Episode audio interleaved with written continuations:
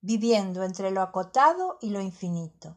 Desde la ventana miro la luz de un patrullero que recorre la ruta que une el túnel con Santa Fe. En noches normales las luces circulan blancas, amarillentas y rojas y tejen un collar que avanza de izquierda a derecha y viceversa. En las noches cálidas es mi placer sentarme a beber la magnificencia de la naturaleza y la finitud de lo, de lo humano. Es mi refugio y mi rito.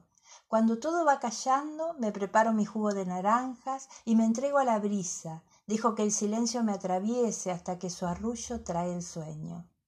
Este placer limitado es el premio al agotamiento de la jornada.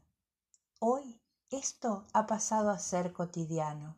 El balcón me convoca en la noche, a la madrugada o a la hora del mediodía como el exir bendito que regala aire a esta cárcel que sin previo juicio me condenó a cumplir su sentencia.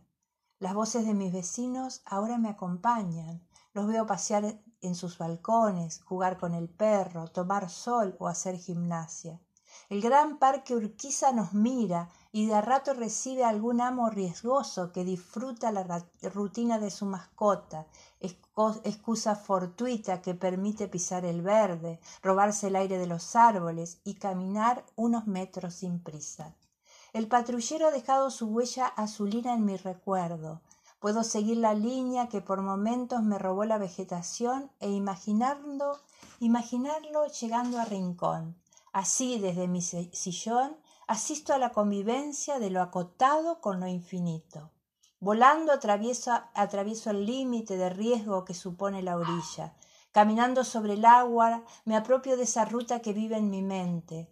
Puedo hacer sentir en mis brazos el movimiento que realizo para evitar el levantamiento del asfalto o el doblar mi cuello hacia la derecha en la curva para acelerar, evitando que un conductor imprudente ingrese sin cuidado o estar atenta a los peatones que ahí nunca faltan.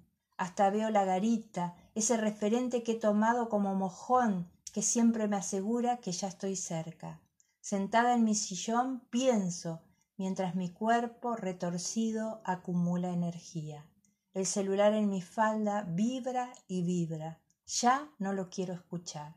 Mi cuerpo reacciona y se estremece porque hace tiempo aprendió a callar y viviendo en ese mundo de presentes distantes se ha ido confirmando con ser partícipe ausente de vivencias que suceden solo en mi pensamiento. Hoy todos están conmigo, me aturde tanta gente y descubro que, así como creo que puedo caminar sobre el río, he estado pensando que estaba viva. Hoy estoy en todos, pero mi cuerpo sigue vacío. Necesito el contacto, el abrazo, las miradas fijas en las mías. Necesito el templo, los ruidos de los árboles, las calles, los bancos en las plazas y mis pies descalzos sobre el río. La cuarentela no levanta su sentencia y sigo presa, acusada sin defensa, pagando una condena arbitraria que no acepta legatos ni presenta juicio. El celular vibra y promete que traerá nuevamente a todos agendas, reuniones, citas. Ya no quiero escuchar. El balcón es mi refugio. En él sigo volando, en Él sigo buscando, en Él sigo creyendo que mi mente es bendita, pero mi cuerpo me clama, mi cuerpo me llama, porque el parque no es mío.